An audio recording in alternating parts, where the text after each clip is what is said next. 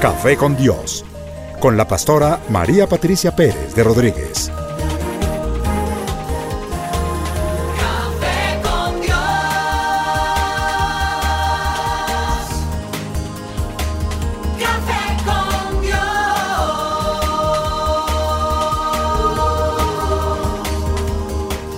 Comparte desde la sala de los pastores un café hablando de la verdad y revelación de la palabra de Dios. Un vivir diario de la Biblia en nuestros días, con la pastora María Patricia Pérez de Rodríguez.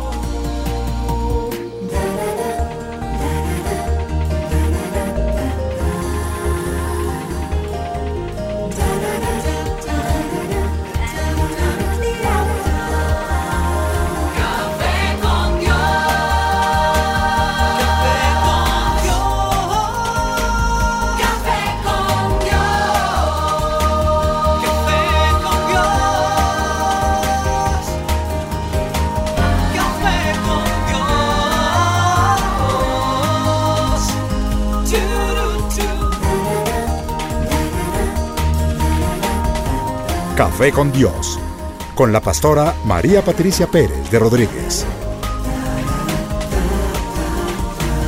Café con Dios. Bueno, es delicioso estar de nuevo aquí enfrente a ustedes, aquí en los micrófonos, con toda la mesa de trabajo. Felices porque creemos que tenemos un nuevo tema que va a ser de edificación para sus vidas y agradecida con Dios porque también hemos estado haciendo un estudio de audiencia y pues gracias al Señor que es algo insospechado. Yo los bendigo en el nombre de Jesús. Creí que era un poquito más aburrido estar aquí en Café con Dios, pero resulta que donde está el Señor no puede haber aburrimiento ni jartera, sino bendición. Amén. Amén. Bueno, yo quiero saludar esta mañana con gozo a la mesa de trabajo. Estamos aquí felices, todos Amén. empujando para el mismo lado. Amén. Sí, Amén, señora. sí, señora. Amén. Estamos felices y tímidos. Pastora, muy buenos días. De verdad que nuevamente un privilegio estar aquí compartiendo estos micrófonos con usted en este café con Dios. Gracias. Amén. Bueno, ya tenemos listo el cafecito. Ahora lo que falta es lo más importante, lo que le da vida, lo que le da unción y esperanza a nuestro programa, el Señor, el- eh, aquel con el que compartimos este café. Padre, Amén. yo clamo por tu presencia en este momento precioso. Y te ruego que no sea solamente cuestión de, de audiencia ni el día jueves que en este horario estamos teniendo nuestro café con Dios, sino que más bien sea una cita celestial, un tiempo en que vamos a compartir contigo la palabra, Señor, la hemos estudiado, hemos esbozado un tema aquí y lo hemos trabajado, Padre, pero todo eso no importa, lo único importante es que tú nos dirijas, que seas tú el que hables por nosotros, cada testimonio, Señor, pretendemos es ser bendición para tus hijos. Estar aquí al frente es una gran responsabilidad. Te pedimos que tú nos guíes y que tú nos dirijas. Y gracias por este hermoso momento que nos permites, Padre. En el nombre de Cristo Jesús, amén. Amén. Yo hoy quiero saludar a toda la audiencia y quiero decirles que no hay ninguna posibilidad de que te sientas triste, que sientas amargura, que sientas dolor, que sientas soledad. Si Jesús es el todo de tu vida, si Él está en tu corazón, pues no hay por qué tener desaliento. Es cierto que eh, siempre el enemigo pondrá eh, momentos oscuros, pretenderá atajar, pero en todo, en todo, absolutamente todo lo que te rodea, tienes que mirar al Señor y pasar por encima de las circunstancias, avivar tu fe y en el Espíritu esperar esa respuesta maravillosa de Dios. Yo por lo pronto puedo decirte que hoy será un día magnífico, un día maravilloso. ¿Y por qué estoy tan segura de eso? Porque Dios será el que rija ese día y no las circunstancias. Amén. Amén. De manera que hoy traemos un nuevo tema que espero que les edifique.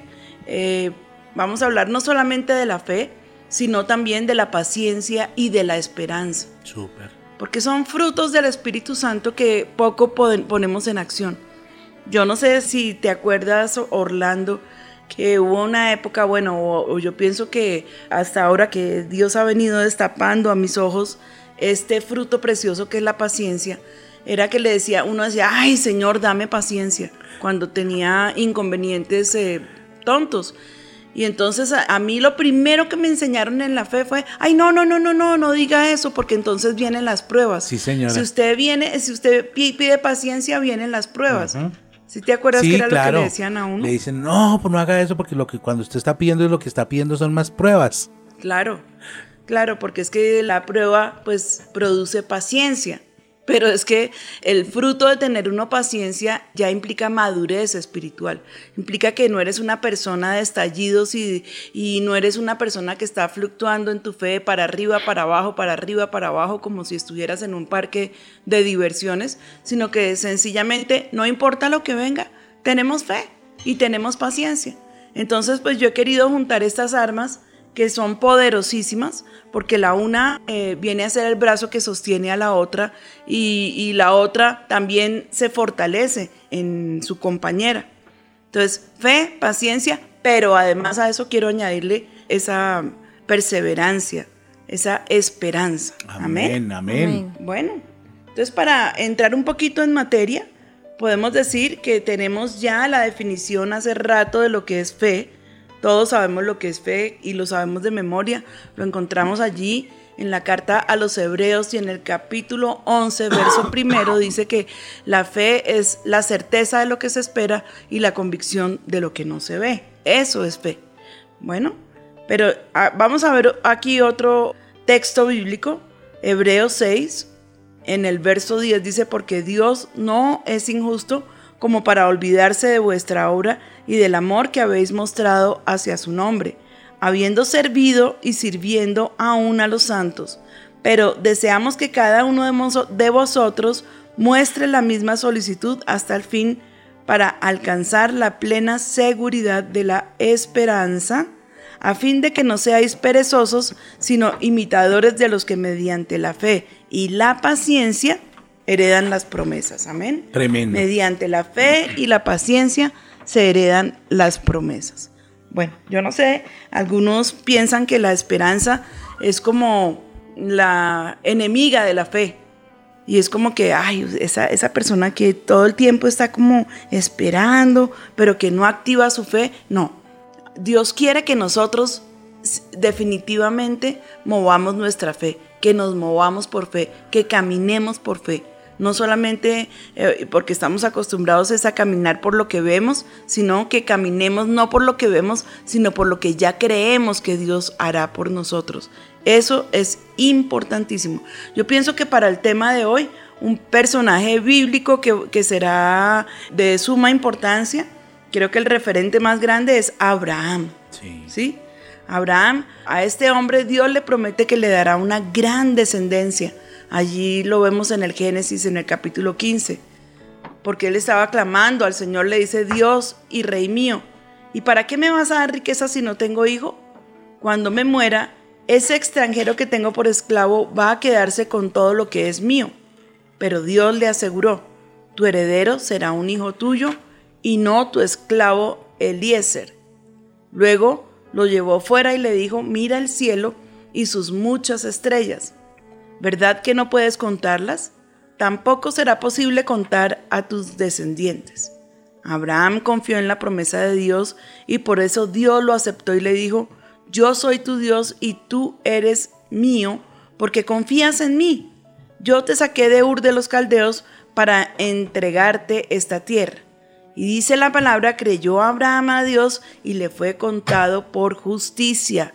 Amén y amén. Amén. Esa es la fe que el Señor necesita, que tengamos una fe con esperanza. Porque fue 20 años después, cuando ya eh, eh, él veía su cuerpo que estaba casi como muerto. Y mirando en la esterilidad de Sara, yo digo, pues bueno, ya qué fe le podría quedar. ¿Una fe viva? No, ya lo que entró a funcionar allí para Abraham fue la esperanza. La mayoría de las veces encontraremos la paciencia en todo versículo bíblico que habla de la fe. La fe y la paciencia son esas hermanas o ese complemento poderoso. Cuando trabajan juntas, siempre, escúchame bien, siempre producen buen resultado. A mí me gustaría aquí hacer una pequeña pausa, solamente para que cada uno de nosotros abra muy bien sus oídos y que le podamos decir, Señor, enséñame a caminar no solamente en la fe, sino también en la paciencia y en la esperanza. Enséñame, Señor. Necesito aprender a confiar en tus promesas. Necesito aprender a madurar en la fe. Necesito, Señor, caminar contigo como Abraham caminó contigo en el nombre de Cristo Jesús. Y no solo Abraham, pero Sara también le creyó a Dios y tuvo no solamente la fe, sino también la esperanza de que lo que Dios les había prometido se convertiría en algo real. Y si no, ¿por qué Sara, cuando logra que su sierva Agar tenga el hijo que ella no podía tener supuestamente, viendo ya cómo se le complica la vida, le ordena a Abraham que la eche fuera. Ella misma la echa fuera. Porque de todas maneras ella tenía la esperanza de que Dios cumpliría su promesa. Ella sabía que de alguna manera, porque ya había visto el error que había cometido al involucrar a su sierva eh, en su descendencia, en la genealogía de Abraham. Pero de todas maneras tenía esa certeza, ¿por qué? Porque Dios le había hablado, Dios le había dicho. Cuando el ángel viene y, se presenta allí en esa encina y le dice a Abraham que su esposa va a tener un hijo, ella se ríe. Pues ella estaba escuchando, raro de las mujeres, ¿no? Pero ella estaba por ahí como agazapada escuchando y se rió. Y entonces le dijo que por qué se había reído. Le dijo, no, no, no, es que ella no fue que se rió, sino que eh, estaba, seguramente se puso nerviosa con la noticia. No, pero Sara sí se rió. Ambos yo creo que estaban eh, riéndose porque pues lo único que podían evidenciar era, pues no sé, cómo siendo tan ancianos, ella iba a poder eh, definitivamente tener un bebé en sus brazos y también iba a poder amamantarlo. Pero tenía la certeza, estoy segura de eso, que ella tenía la certeza que Dios es fiel para que lo que Él nos promete, Él es capaz de cumplir. Amén. Amén. Amén. Amén. Por eso cuando la fe tiende a flaquear, la paciencia le ayuda a permanecer firme. Esas son las cosas que nosotros hemos visto durante el ministerio. Dios tantas cosas que nos ha dicho, tantas promesas enormes que nos ha hecho. Y nosotros pues como que pensábamos en un principio, ¿y eso cuándo vendrá? ¿Eso cuándo será? Eso mejor dicho suena como a locura. Parece que eso nunca vendrá, pero llegó el día y día a día hemos visto cómo crece nuestra fe porque hemos estado ejercitándola, pero también la paciencia para ver todas esas promesas que Dios nos hizo. Yo quiero invitar en este momento a todo el que me está escuchando para que esas promesas que, que Dios te ha dado, y puede ser que ya seas un anciano y digas, inclusive estoy con enfermedad ya de muerte y no he visto todavía las cosas que Dios me prometió pues yo te digo, espera en el Señor, porque Él hará. Antes de que partas, Dios te va a permitir ver todas las cosas que Él te dijo que haría contigo. Amén. Amén. Allí en Romanos 4, 18, 21 dice, Él creyó en esperanza contra esperanza para llegar a ser padre de muchas gentes conforme a lo que había dicho, se le había dicho. Así será tu descendencia. Y no se debilitó en la fe al considerar su cuerpo que estaba ya como muerto, siendo de casi 100 años o la esterilidad de la matriz de Sara, tampoco dudó por incredulidad la promesa de Dios, sino que se fortaleció en fe, dando gloria a Dios, plenamente convencido de que era también poderoso para hacer todo lo que había prometido. Alguno dirá, pero la pastora está volviendo a tomar un tema de fe. No, es una fe que tiene ahora una ayuda gigantesca que se llama un brazo que se extiende, que se llama paciencia y que se llama esperanza. Amén. Por la fe, habitó como extranjero en la tierra prometida como en tierra ajena, morando en tiendas con Isaac y Jacob, coherederos de la misma promesa, porque esperaba la ciudad que tiene fundamentos cuyo arquitecto y constructor es Dios. Por la fe, Abraham, cuando fue probado, ofreció a Isaac y el que había recibido las promesas ofrecía a su unigénito, habiéndosele dicho en Isaac te será llamada descendencia, pensando que Dios es poderoso para levantar de entre los muertos, de donde en sentido figurado también lo volvió a recibir. Tremendo. Dios le prometió a Abraham que a él y a su descendencia les daría el mundo. Se lo prometió no porque Abraham hubiera obedecido la ley, sino porque confió en Dios. Esto hizo que Dios lo aceptara. Porque cuando Dios hizo la promesa a Abraham, no pudiendo jurar por otro mayor, juró por sí mismo. Y ahí está, creo que una de esas promesas enormes, grandes, gigantescas, en las que el pueblo de Dios nos podemos confiar, porque nosotros somos hijos de esa misma fe, somos herederos de esa misma fe, la fe de Abraham. Y a través de él dijo el Señor que nosotros, a través de la fe en Jesús, que fue el fruto de toda esa descendencia, a través de Jesús, todas las familias de la tierra, hoy tenemos esa esperanza. ¿Qué es la fe?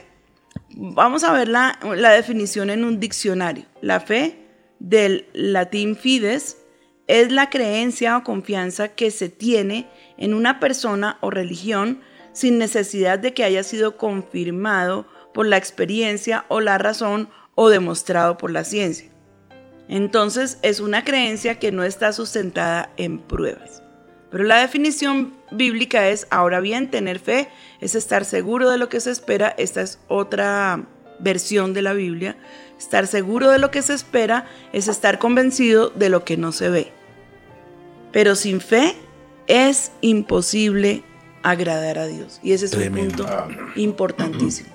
Por favor, si de alguna manera nosotros queremos agradar a Dios, porque yo veo que algunos reciben la salvación, saben que Jesús los sanó, saben que Jesús los salvó, saben que Jesús los liberó, pero inmediatamente empiezan en una actitud de a ver cómo le devuelven a Dios la salvación. Yo quiero recordarte en esta mañana que la palabra de Dios es muy clara en decir que es por fe y no por obras.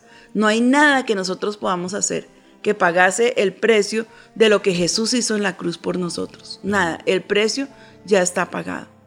Por eso, entonces nosotros no, ni siquiera tenemos una disculpa, porque es por fe. Es por fe. Sin fe es imposible agradar a Dios. Tener fe es como cuando estás nadando.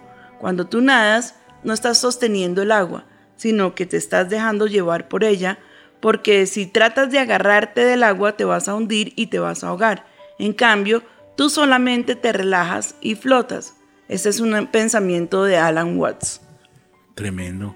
Es, es bien importante que tengamos presente que esa fe que el Señor demanda de nosotros no debe ser una fe cualquiera. Es una fe que debe ser incondicional. Incondicional ¿por qué? Porque está puesta allí en el más grande de los grandes. Incondicional porque definitivamente, pues si tú tienes allí como herramienta algunas muletas para decir, bueno, pues yo le creo a Dios, pero de todas maneras ahí está el tío rico. No. Entonces, ¿dónde está tu fe? Sí. Realmente no hay una fe verdadera. Pero vamos a hacer ahora el paralelo entre la fe y la paciencia. ¿Qué es la paciencia? Entonces encontramos aquí algunas frases que les quiero dejar. Es la capacidad de sufrir y tolerar la adversidad con valor y sin quejarse. Es ser constante o ser el mismo en todo tiempo. Esto me gusta muchísimo. Esta, esta frase de ser constante y ser el mismo en todo tiempo. Porque es que no es porque estás feliz porque tienes la bendición y estás llorando porque no la tienes. Estás brincando en una pata porque te llegó lo que tú querías y al otro día estás totalmente arrastrándote en el, en el lodo y en la miseria porque Dios no te dio gusto con lo que querías. ¿Sí? Es que a pesar de, tú estás feliz porque tu confianza está puesta en Él. ¿Sí? Entonces eres una persona que está constante y eres el mismo todo el tiempo. Eso es como, a ver, como un fruto de que tú seas una persona paciente, que tengas, bueno, no paciente, que tengas eh, paciencia, pero la paciencia espiritual, ¿sí? Porque hay gente que piensa, bueno, yo me siento aquí, me dicen que 24 horas, yo me siento pacientemente, no, esa no es la paciencia, mejor dicho, de la que estamos hablando. La paciencia es la actitud que lleva al ser humano a poder soportar contratiempos y dificultades para conseguir algún bien. Estamos escuchando cómo uh, estuvimos buscando palabras y frases para que tú puedas decir, bueno, espera un momentico, yo creía que la paciencia era esto, ahora yo te estoy diciendo más o menos lo que hemos podido encontrar y lo que sí estoy segura que Dios quiere que podamos explicarte en esta mañana. Según la tradición filosófica, podría ser definida como la constancia valerosa que se opone al mal y a pesar de lo que sufra el hombre, no se deja dominar por él. Amén. Es esa constancia valerosa, es como un músculo que le- se le ha añadido a la fe. Es perseverar, no importa. Yo voy a perseverar. Lo que pasa es que ahora, y lo he estado repitiendo en, en algunos programas, no- eh, nos hemos familiarizado mucho con lo que es instantáneo, el café, Sí. el, el cubo Maggi, todo tiene que ser ya, pero ya inmediatamente ya. Y definitivamente así no es como funciona el Señor. El Señor también nos quiere enseñar, enseñar lo que es la, la paciencia y lo que es la esperanza y a no perderla. Y a ver que esa paciencia y esa esperanza edifican y que nos hacen personas mejores, que nos hacen personas maduras espiritualmente. Una persona que definitivamente no puede esperar, para mí es una persona excesivamente orgullosa porque está acostumbrada a salirse con la suya, porque es una persona intemperante, porque es una persona bastante eh, vulnerable. Y hasta uno, si se topa con ellos en un momento de esos de ansiedad, pues son personas en, eh, que su energía la usan para mal y son groseros y son pedantes. De manera que nosotros lo que tenemos que entender es que este es un fruto que Dios nos ha dado para que podamos entender acerca de la madurez. Una persona que manifiesta los frutos del Espíritu Santo, para mí es una persona madura. Amén. Amén. ¿Cuáles son los frutos del Espíritu Santo? A ver, repítanmelos ahí bien juiciositos. Los nueve. Los nueve. Amor, Amor, gozo, paz, paciencia, fe, bondad, benignidad. No, benignidad, joven. Benignidad, fe, bondad, fe, mansedumbre y templanza. ¡Bravo! Contra tales cosas no hay Hay ley. ley. Contra tales cosas dice la palabra que no hay ley. Amor, gozo, paz, paciencia, benignidad, bondad, fe, mansedumbre y templanza. Cuando una persona está manifestando estos frutos es porque es una persona madura, madura espiritualmente, es una persona profunda, no es una persona ligera. A mí a veces me choca y hasta me da risa escuchar a la gente inmadura hablando de fe. Y, y- y a los 15 días o al mes los ve uno allá todos derrotados. ¿Y qué pasó? Mi hijo, ¿qué le pasó? ¿Qué pasó con toda esa fe? No, es que las cosas no salieron como yo quería. Mm, mm.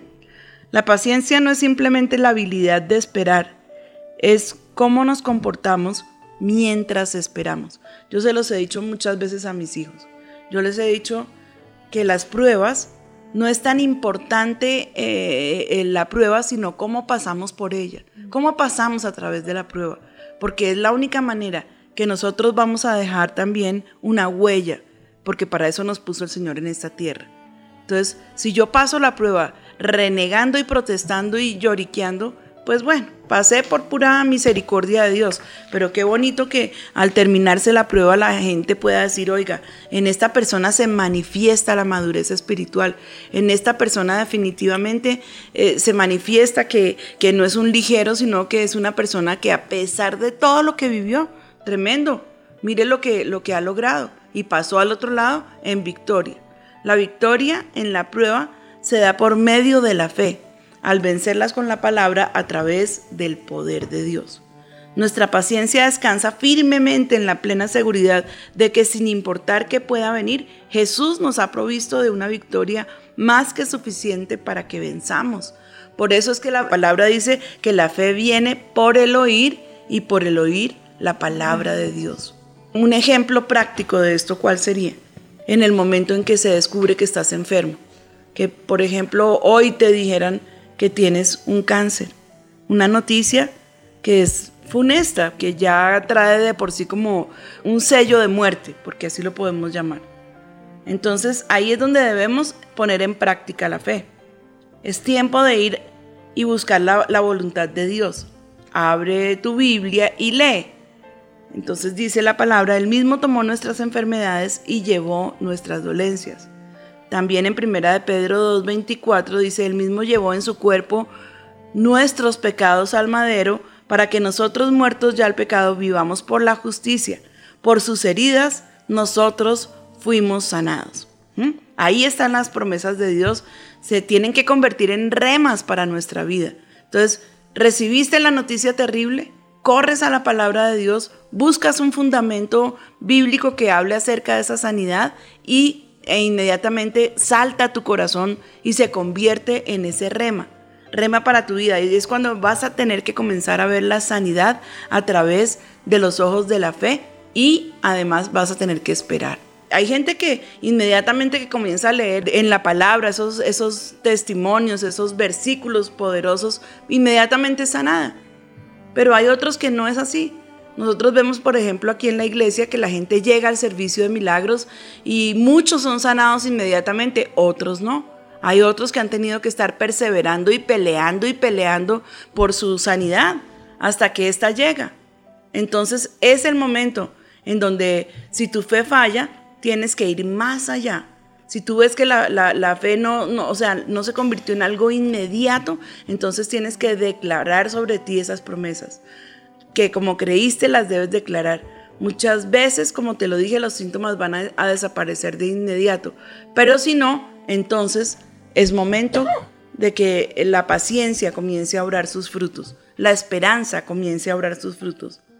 Santiago 1, 2, 4 dice, hermanos míos, tened por sumo gozo cuando os halléis en diversas pruebas, sabiendo que la prueba de vuestra fe produce paciencia. Mas tenga la paciencia su obra completa para que seáis perfectos y cabales sin que os falte cosa alguna. Para ser perfecto y completo, necesitamos la obra perfecta de la paciencia, por lo cual Hoy me gustaría que viéramos más de cerca la paciencia y su importancia. Entonces, es como volvernos no- eh, nuevamente y entender que en todo eso que nosotros estamos pasando, en todo esto que nosotros estamos viviendo, vamos a encontrarnos con dificultades y con luchas. Pero como se los dije hace un momentico, definitivamente necesitamos entrar en acción. ¿Qué es la prueba? ¿Sí? Porque al- algunos dicen, no, es que a mí Dios me está probando y es que Dios me está, me metió en, eh, definitivamente donde yo no debería estar metido. Y mm, a veces inclusive acusamos al Señor de habernos metido en una prueba de, de un escándalo sexual. Y no tiene nada que ver. La palabra dice que Dios no puede ser tentado por el mal, escúchalo, ni nos tienta, sino que de nuestra propia concupiscencia, de las cosas malas que hay en nuestro interior, es que definitivamente Satanás y no, Dios viene y pone la tentación. Y cuando la tentación en sí no es que sea un pecado, porque pues uno puede ser que pasó, que vio y que de pronto pues algo como que lo, lo movió, pero eso no es pecado. Pero di- dice la palabra que el pecado viene cuando de esa concupiscencia yo me dejo llevar y ahí es cuando el pecado da su fruto. Entonces caí, caí en pecado. Y porque es que, ah, pero eso sí fue que Dios me metió en tentación. Mentiras. Dios no te puede tentar hasta ese punto, ni Dios tienta a nadie con el mal, porque el mal no puede tocar al Señor, el Señor es santo, el Señor es sin falta. Pero hay momentos en que eh, eh, de esas pruebas nosotros tenemos argumentos bíblicos y espirituales para huir. Yo quiero poner aquí el ejemplo de José. Sí, porque algunos dicen, no, pero, pero es que si Dios tienta, no, Dios no nos tienta para el mal. Pero José, cuando está allí la mujer de Potifar, que se fascina con él, que ve su inteligencia, pero aparte yo me imagino que el muchacho debía ser hermoso, y le pide y le ruega que, que, que esté con ella, que se acueste con ella, y pero él le dice que no, y la había evitado, la evitaba por todos lados y trataba que si ella le salía por este lado, ella, él huía por el otro.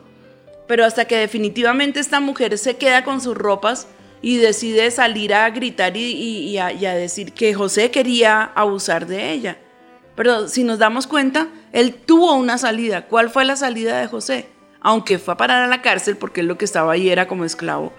De todas maneras, Dios, él tenía la oportunidad de que Dios peleara por él, porque era una calumnia, era una mentira. La, alternativa que tuvo allí José fue caer con la mujer o huir. ¿Y qué decidió? Huir.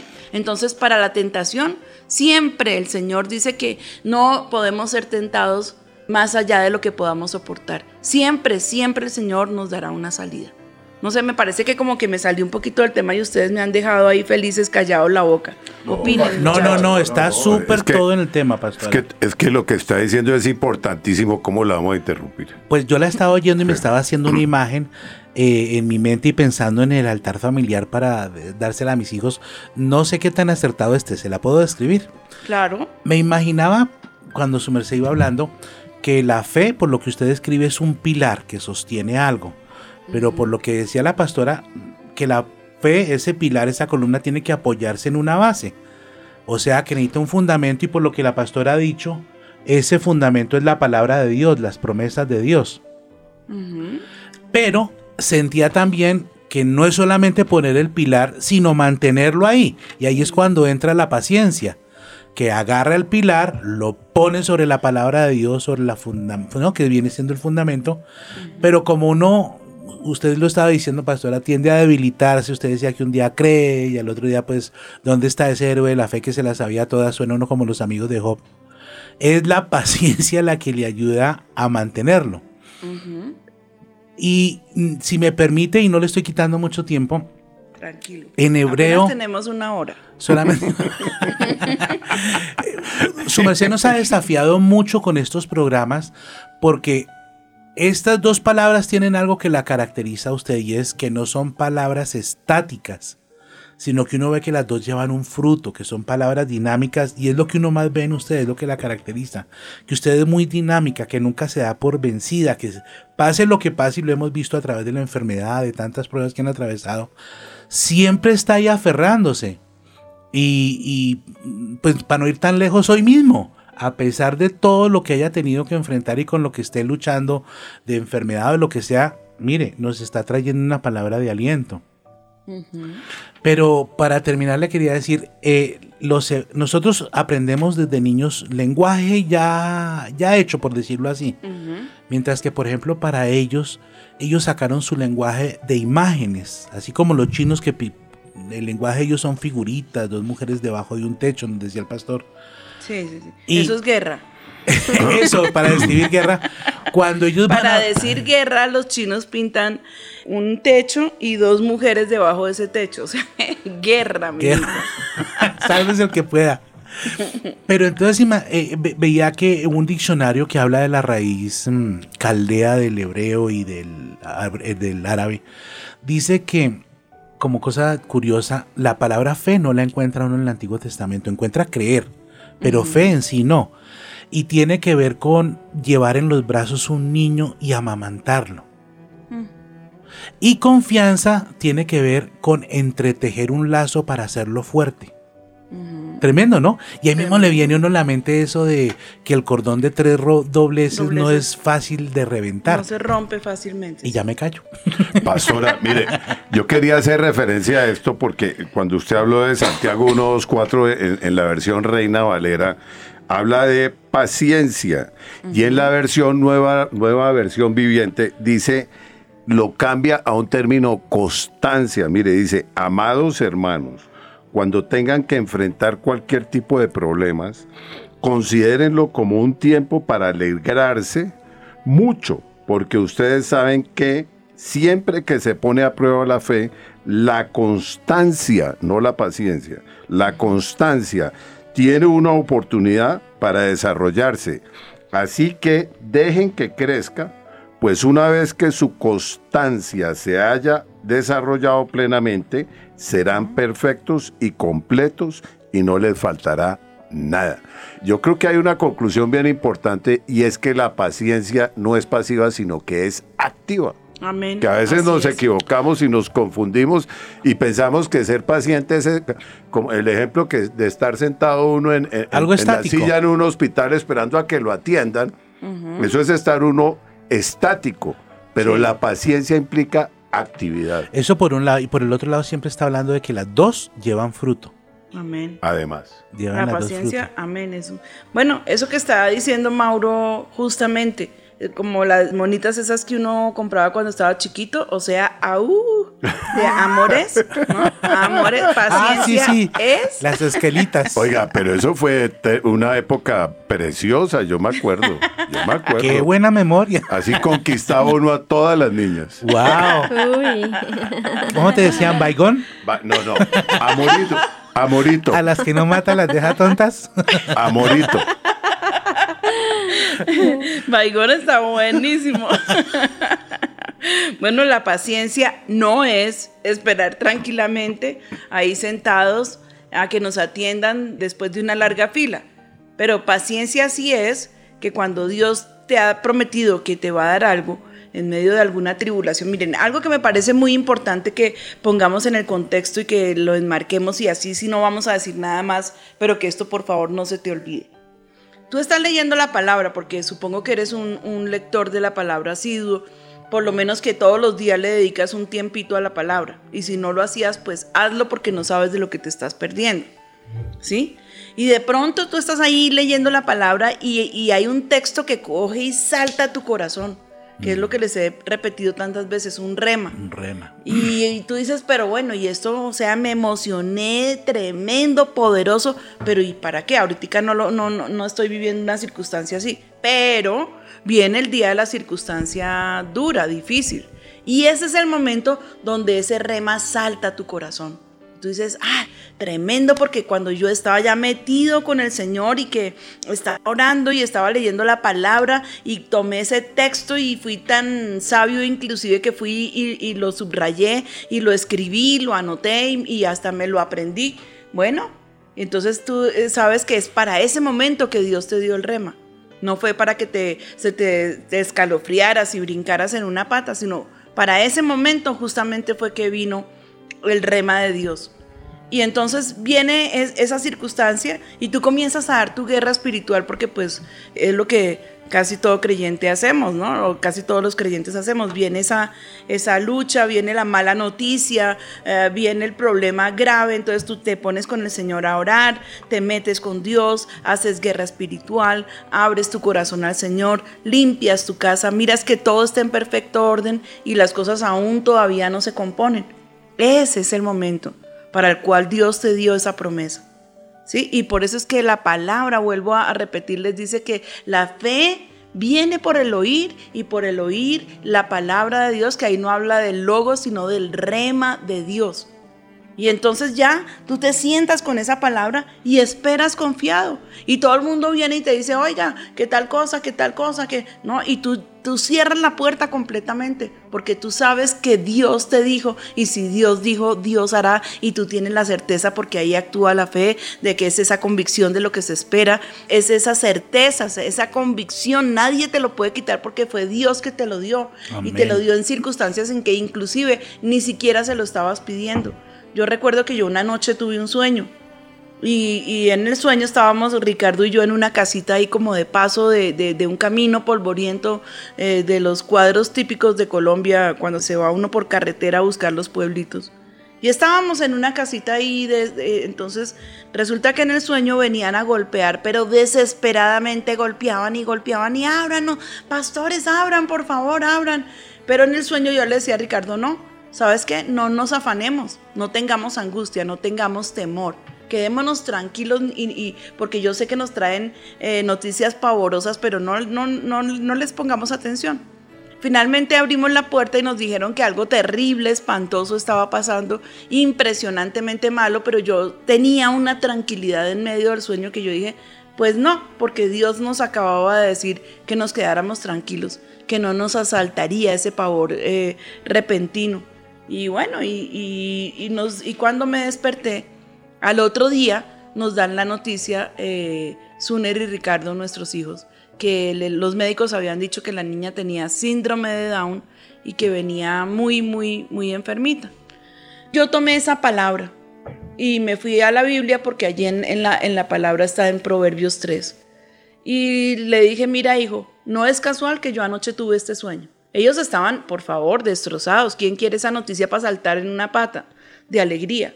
Nadie. Nadie va a tomar una noticia como esa más con sus hijitos.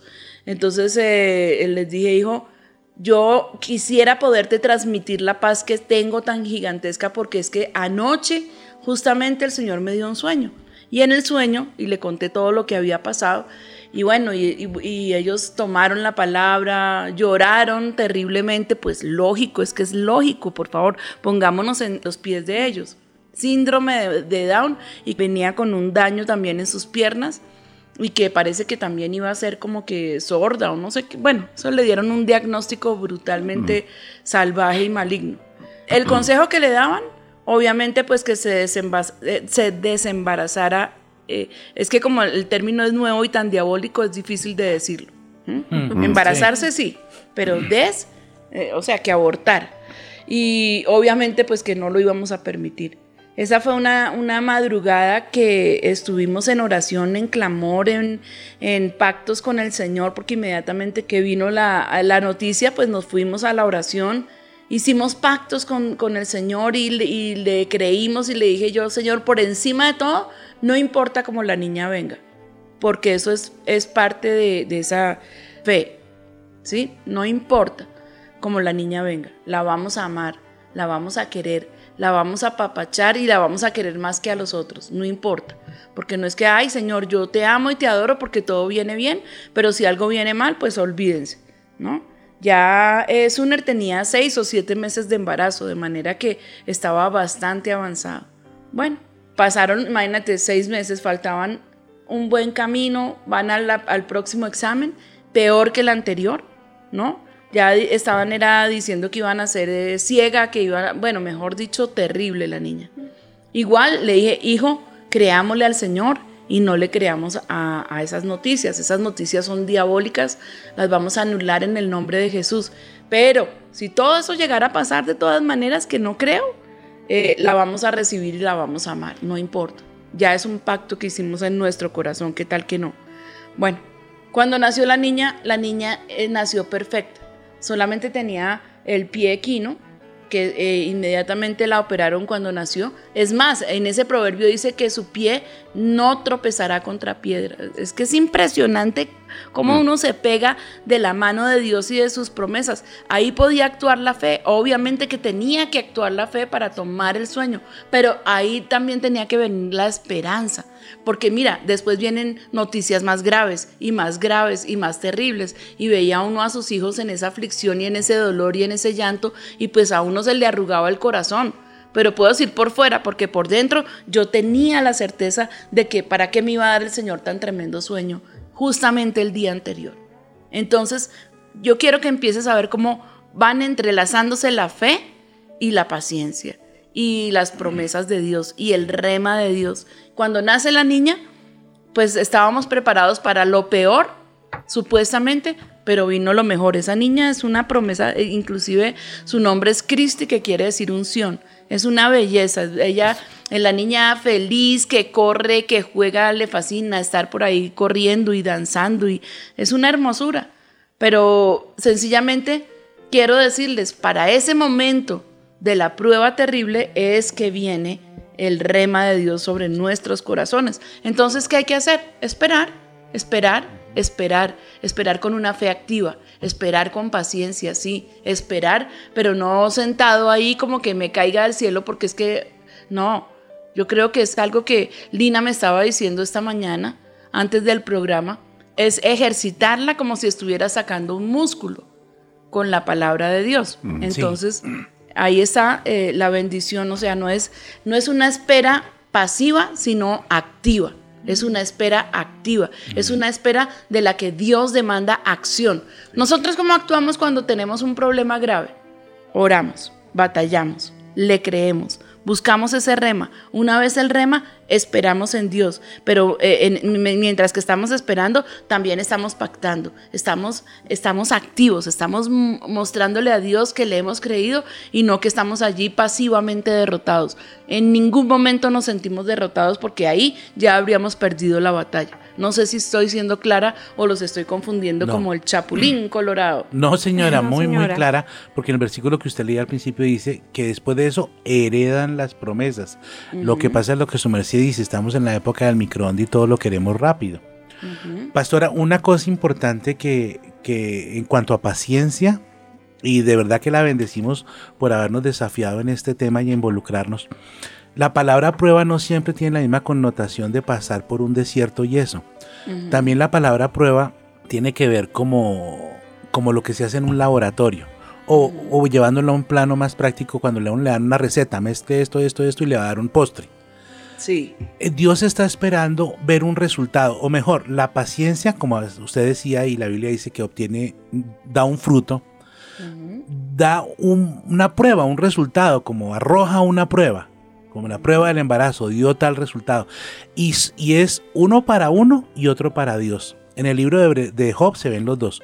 Job dice, de oídas te conocía, pero ahora mis ojos, eso, perdón, de oídas te había oído, pero ahora mis ojos te ven.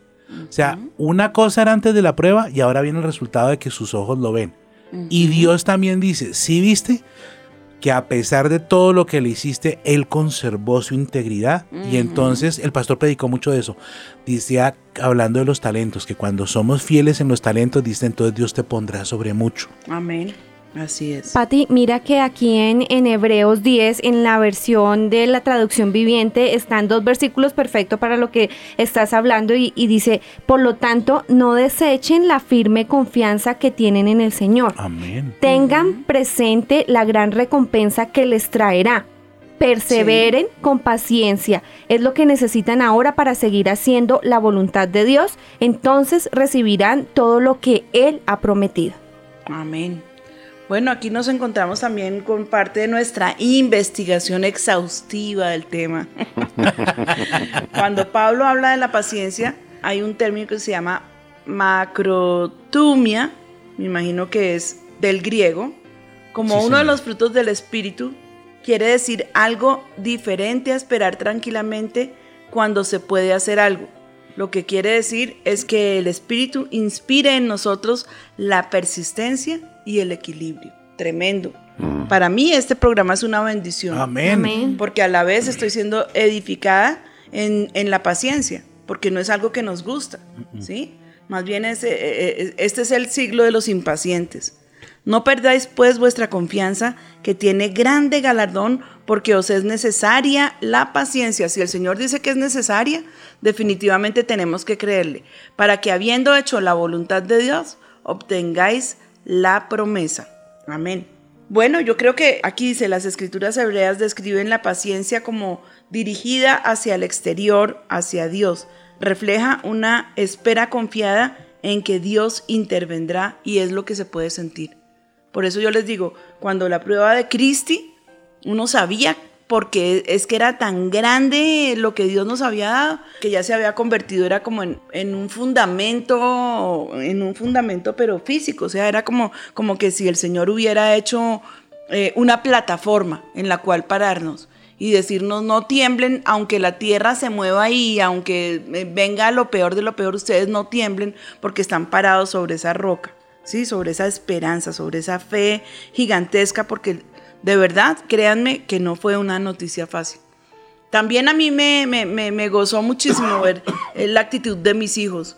Ellos creyeron a la palabra, claro, habían oleadas, habían momentos y en ese, ese era el tiempo cuando se iban, cuando tomaban las palabras, las promesas acerca de la niña y se fundamentaron en eso. Y hoy todos, toda la familia, estamos disfrutando de una, una niña preciosa que es Cristi. Tremendo. Amén. Dice el salmista nos ex- exhorta a esperar en el Señor. Nuestra alma espera a Jehová, nuestra ayuda y nuestro escudo es Él. Por tanto, en Él se alegrará nuestro corazón, porque en su santo nombre hemos confiado. Sea tu misericordia, oh Jehová, sobre nosotros, según esperamos en ti. Salmo 33, 20. Tremendo. Yo, eh, a mí me gusta rodear mucho los programas de citas bíblicas. Sí. Me encanta porque no es como que eh, las ideas de fulano y el, el psicólogo tal y la psiquiatra tal y el pensador no sé qué, pero es que el fundamento principal para el creyente es la palabra de Dios y así tiene que ser. Sí, señora. ¿Qué es una prueba? A ver, es acción de probar a alguien para conocer sus cualidades, verificar su eficacia, saber cómo funciona o reacciona o qué resultados produce. Puede ser una enfermedad, una dificultad económica, financiera, familiar, etc. Pero ¿qué debemos hacer en medio de la prueba? A ver, una respuesta aquí sabia, conjunta. Yo creo que esa es la parte que más trabajo nos cuesta, hacer la parte bíblica. Porque a uno le da por hacer de todo menos por gozarse. Sí, eso es cierto. Y yo se los digo cada vez que tengo oportunidad en el púlpito. Nunca, por favor, nunca salgan corriendo acercarse al mundo, a la gente que les puede ayudar aquí en el mundo. No, siempre debemos confiar en Dios. Él debe ser nuestra fuerte confianza. A Él es al que tenemos que recurrir. Debemos pasar por encima de la- del deseo de adquirir las cosas que estamos necesitando ya y entonces definitivamente vamos a ser premiados, porque yo creo que es un premio, Sí. eh, con una experiencia sobrenatural, gloriosa y preciosa. Ese es un tiempo donde Dios nos ha estado hablando acerca de esa, de esa fe, de esa paciencia, de no correr, porque estamos muy acostumbrados es a correr como locos a, buscar el apoyo y el aliento en las personas, pero poco lo hacemos con el Señor.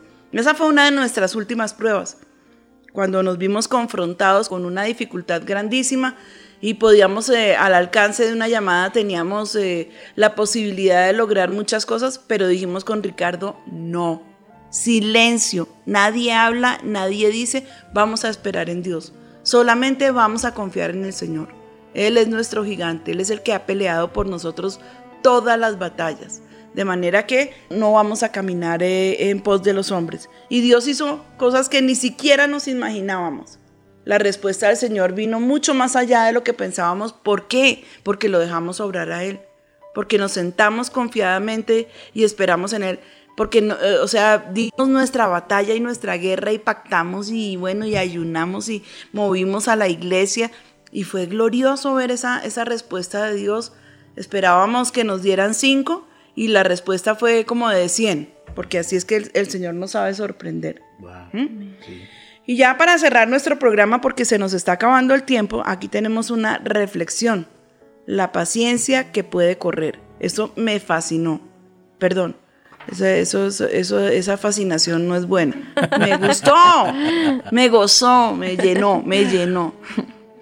Por tanto, nosotros también teniendo en derredor nuestro tan grande nube de testigos, despojémonos de todo peso y del pecado que nos asedia y corramos con paciencia la carrera que tenemos por delante. Entonces dice George Metson, bueno, yo soy George. por favor, George. George para los amigos. Georgito, Georgito. Jorgito escribió, nosotros comúnmente asociamos la paciencia con el acostarse o arrimarse. Lo tenemos como un ángel de guarda, el sofá de una persona inválida, pero hay una paciencia que aún es más difícil, la paciencia que puede correr. Tremendo. Porque si ya se pone uno a mirar el texto, es tal cual como él lo está describiendo. El descansar en tiempos de angustia, el ser quieto mientras que estás bajo el golpe de la, de la fortuna adversa, implica una gran fuerza. Pero yo conozco algo que implica una fuerza mayor. Es el poder continuar trabajando bajo la tensión, el tener un gran pesar sobre tu corazón y aún seguir corriendo el tener una angustia profunda en tu espíritu y a la vez continuar cumpliendo con tus tareas diarias. Esto es lo que es ser como Cristo. Tremendo, qué precioso. La cosa más difícil para la mayoría de nosotros hacer es ejercitar nuestra paciencia, no en la cama de los enfermos, sino en la calle. El esperar es cosa dura, es esperar con buen valor, es aún mucho más difícil. La paz que Jesús nos ofrece no es la falta de problemas, sino la confianza de que Él siempre estará contigo y yo le añado, y Él siempre tendrá una salida gloriosa para cualquier cosa que estemos viviendo. Bueno, Qué programa Y- tan lindo. yo creo que definitivamente nos vamos a quedar en este café con Dios, con este tema de la fe, de la paciencia, de la esperanza, para que tengamos por cierto que tenemos un Dios grande que nos ama, que es maravilloso, que no importa las cosas que estemos viviendo. Yo sí te digo, si estás viviendo un momento de prueba, haz el ejercicio de esperar en Dios como te hemos dicho esta mañana.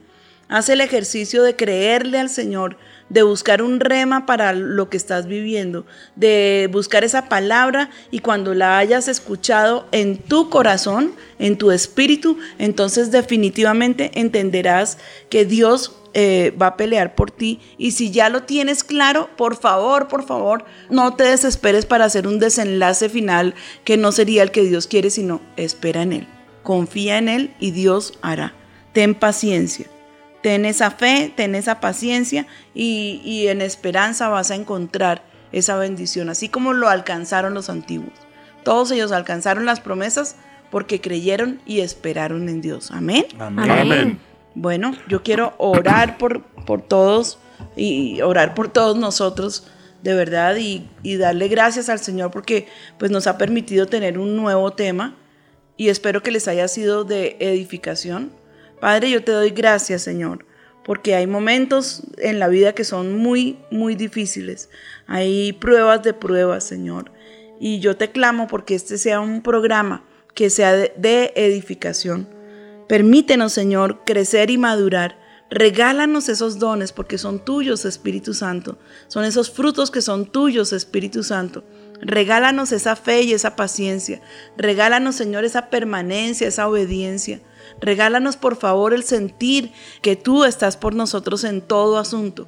Regálanos la certeza de que aunque somos pequeños e indefensos, tenemos un Dios todopoderoso para el cual absolutamente nada es difícil o imposible. Padre, te amamos con todo nuestro corazón. Hoy nuestra oración es para darte gracias, para decirte, Señor, ¿qué sería de nuestras vidas sin ti?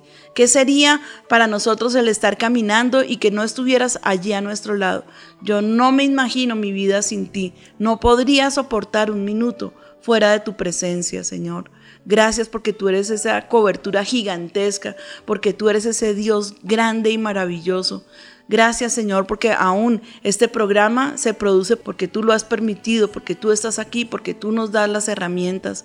Te bendigo y bendigo a todos los oyentes en el nombre de Cristo Jesús.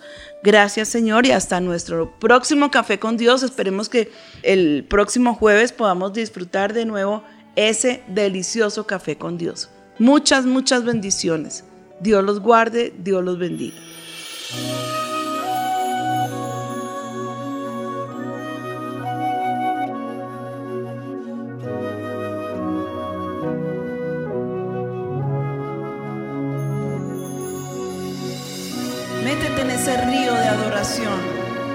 vamos a adorarle con nuestro espíritu. Él está aquí. Gracias Señor. Te hablé en mi angustia grita.